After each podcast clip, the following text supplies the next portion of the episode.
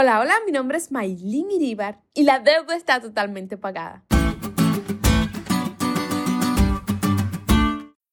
Una tarde el pequeño se acercó a su madre que esperaba la cena en la cocina y le entregó una hoja de papel en la que había escrito algo. Después de secarse las manos y el delantal, ella leyó lo que decía. Por cortar el césped, 5 pesos. Por limpiar mi cuarto esta semana, 10 pesos. Por ir al almacén en tu lugar, 5 pesos. Por cuidar a mi hermanito mientras que ibas de compras, 10 pesos. Por sacar la basura, 1 peso. Por tener una libreta con buenas notas, 20 pesos. Por limpiar y barrer el patio, 2 pesos. Total adeudados, 53 pesos. La madre lo miró fijamente, él la guardaba lleno de expectativa. Por último, tomó el lapicero y en el dorso de la misma hoja escribió, por llevarte nueve meses en mi vientre, nada. Por tantas noches de desvelo curarte y llorar por ti, nada. Por los problemas y el llanto que me hayas causado, nada. Por el miedo y las preocupaciones que me esperan, nada. Por comida, ropa y juguetes, nada. Por limpiarte la nariz, nada. Costo total de mi amor, nada. Cuando el niño terminó de leer lo que había escrito su madre, tenía los ojos llenos de lágrimas. La miró a los ojos y le dijo, te quiero mucho, mami. Luego tomó su lapicero y escribió con letra muy grande, totalmente pagado.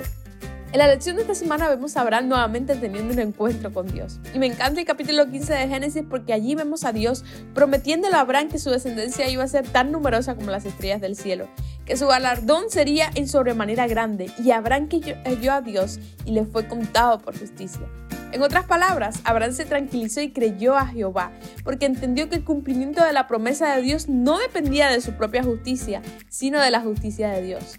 Este concepto es extraordinario, especialmente en aquella cultura. En la religión de los antiguos egipcios, por ejemplo, el juicio se evaluaba sobre la base de sopesar las obras humanas de la justicia de una persona contra la justicia de la diosa Maat, que representaba la justicia divina. En resumen, la gente tenía que ganarse la salvación.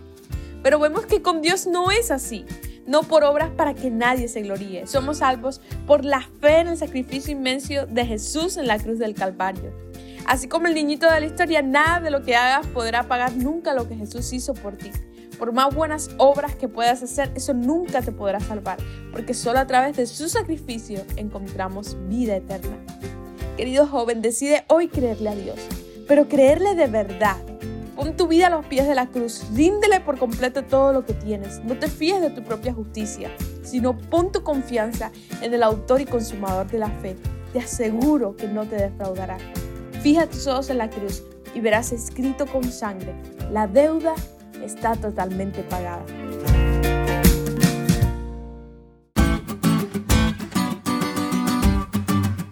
¿Te diste cuenta de lo cool que estuvo la lección hoy? No te olvides de estudiarla y compartir este podcast con todos tus amigos. Es todo por hoy, pero mañana tendremos otra oportunidad de estudiar juntos.